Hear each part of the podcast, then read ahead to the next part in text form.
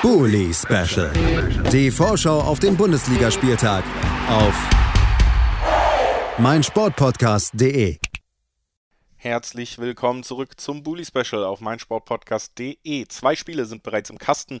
Das dritte Spiel, wie eben angekündigt vor der Pause, ist das Duell zwischen Fürth und Leverkusen, über das wir sprechen wollen. Die Fürther mittlerweile am Tabellenende außer Konkurrenz ist, sind neun Punkte aus und man kann nur noch zwölf holen überhaupt zum 17. Platz, der noch nicht mal die Rettung bedeutet. Es bedeutet, es sind elf Punkte, also zum 16. Platz. Das äh, bei allen Spekulationen der das, das ist abgefahren mit dem Klassenerhalt, Mensch. Da habe ich mich ein bisschen verhaspelt, das schön auszudrücken.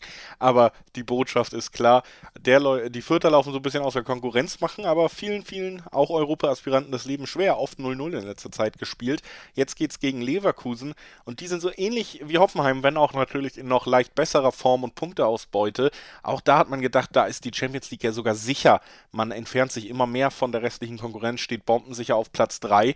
Jetzt ist man schon zwei Punkte hinter Leipzig 20 gerutscht, steht nur noch auf Platz 4 und nur ein Punkt hinter Platz 4 wartet Freiburg mit Pokaleuphorie. Also, selbst ein klassisches Vierter 0-0 könnte Leverkusen auf einmal den Champions League Platz kosten, zumindest an diesem Wochenende. Da ist also eine Menge Druck drauf, die Leistungen stimmen nicht mehr so. Florian Wirz wird schmerzlich vermisst, man schießt viel weniger Tore, seitdem er verletzt ist. Und jetzt wollen wir Michael Fischer von den Nürnberger Nachrichten hören, was er sich von diesem Spiel erwartet.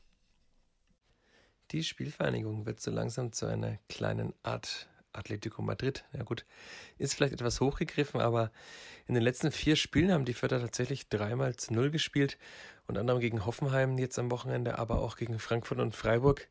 Man hat nur dazwischen gegen Gladbach zu Hause 2 zu 0 verloren, aber dass diese Mannschaft, die so viele Gegentore kassiert hat, die tatsächlich, wo man befürchten musste, dass sie irgendwann sogar über die 100 kommt in der Hinrunde. Es wurde ja schon von diesen Horrorrekorden gesprochen. Das wird womöglich 100, 120 Gegentore kassiert in einer Saison. Davon ist man weit entfernt. Ähm, das hat Fürth ganz gut hinbekommen, dass man eben jetzt hinten immer sehr defensiv, sehr stabil steht und dadurch ist natürlich die Offensive, naja, ausbaufähig, sagen wir es mal so. Ein Tor haben die Vierter jetzt schon seit vier Spielen nicht mehr geschossen. Zum letzten Mal beim 1 zu 6 gegen Leipzig getroffen. Da auch schon nach vier Minuten. Das heißt, man ist jetzt seit vier Spielen plus 86 Minuten ohne Tor. Ist dann doch eine etwas längere Zeit. Und wenn man so die Spiele anschaut, dann verwundert das auch nicht. Also Fürth kommt schon immer wieder nach vorne. Man spielt auch einigermaßen guten Fußball bis nach vorne aber eben nur nicht so bis ganz vors Tor, sondern immer so der letzte, vorletzte Pass, da ist entweder die Entscheidungsfindung falsch, der Pass ist unsauber, die Laufwege in der Mitte sind falsch.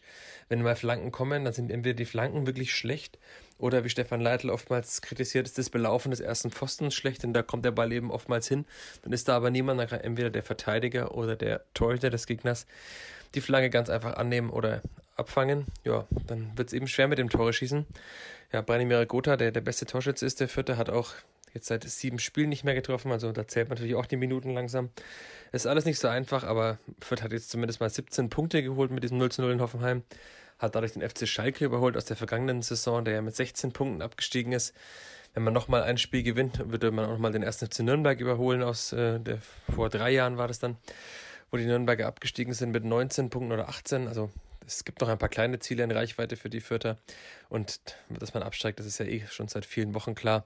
Und jetzt am kommenden Wochenende wird es auch wahrscheinlich soweit sein gegen Leverkusen zu Hause. Wird spannend zu sehen sein, welche Formation Fürth spielt. Oder man könnte auch sagen, es ist nicht spannend, je nachdem, weil nicht mehr viele Spieler übrig sind. Also Paul Seguin ist schon seit längerem verletzt an der Wade. Jeremy Duziak wurde Anfang März in Bochum ausgewechselt und hat plagt sich seitdem mit Achillessehnenbeschwerden rum. Jetzt hat sich in Hoffenheim auch noch Harvard Nielsen verletzt an der hinteren Kette, sah nach Muskelfaserriss im Oberschenkel aus.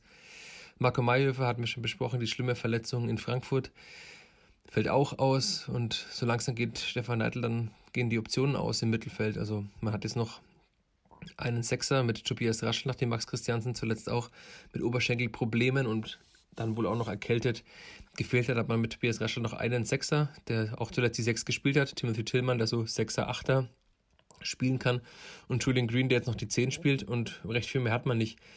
Was jetzt dann noch die Frage ist, ob jetzt Jamie Leveling, der tatsächlich gegen Hoffenheim mal den rechten Schienenspieler gegeben hat, also defensiver, weitaus defensiver, war dann auch der, das der Wunsch von Leitl, ihn gegen David Raum zu stellen, ob das gegen Leverkusen auch der Fall ist, weil eigentlich bräuchte man Leveling im Sturm vorne, weil mit Nielsens Verletzung hat man da vorne auch nicht mehr viele Optionen, außer Dixon Abiyama, der nach seiner Einwechslung in Hoffenheim gezeigt hat, dass es sehr, sehr schwierig ist mit ihm in der Bundesliga, dass er da an seine Grenzen stößt, obwohl er in der vergangenen Saison der beste äh, Joker der zweiten Bundesliga war.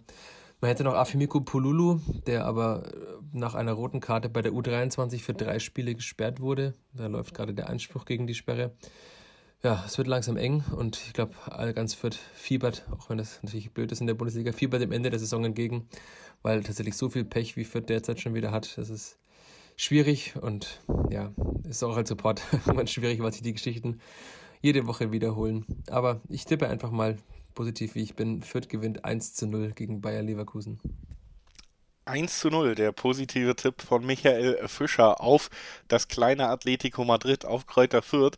Ob ich äh, mich tatsächlich bei dieser doch dann sehr großen Unterschiedslage, was die Qualität des Kaders angeht, zu einem Siegtipp auf Fürth hinreißen lassen kann, da muss ich glaube ich sagen, nein aber auch in meiner Einschätzung hat Fürth hier gute Chancen, tatsächlich zumindest wieder die Null zu halten. Ein weiteres 0-0 im Buch in der Statistik würde mich nicht wundern, würde auch irgendwie total in diese Leverkusen-Saison mal wieder passen, die ja mehr Leverkusen schon fast nicht mehr sein kann, wenn sie da oben aus den ersten vier doch noch rausrutschen. Und das mit einem 0-0 beim eigentlich schon abgestiegenen Tabellenletzten. Mit dem 0-0 äh, wäre das ja auch dann rechnerisch auf jeden Fall sicher. Dann, äh, ja, das würde mich nicht überraschen. Irgendwie liegt es in der Luft. 0-0 in Fürth und Leverkusen mit ganz, ganz viel Druck im Kampf um Platz 4. Mein Tipp und äh, nochmal vielen Dank natürlich auch an die Expertise von Michael Fischer von den Nürnberger Nachrichten. Das war unsere Vorschau auf Spiel 3 in unserer Aufzählung. Gleich hören wir uns wieder mit der Pokalrevanche. Das Spiel haben wir am Mittwoch schon gesehen. Leipzig gegen Union Berlin. Gleich nochmal. Wie baut man eine harmonische Beziehung zu seinem Hund auf? Puh, gar nicht so leicht. Und deshalb frage ich nach, wie es anderen Hundeeltern gelingt, beziehungsweise wie die daran arbeiten. Bei Iswas Dog reden wir dann drüber. Alle 14 Tage neu mit mir, Malte Asmus und unserer Expertin für eine harmonische Mensch-Hund-Beziehung, Melanie Lippisch. Iswas Dog mit Malte Asmus. Überall, wo es Podcasts gibt.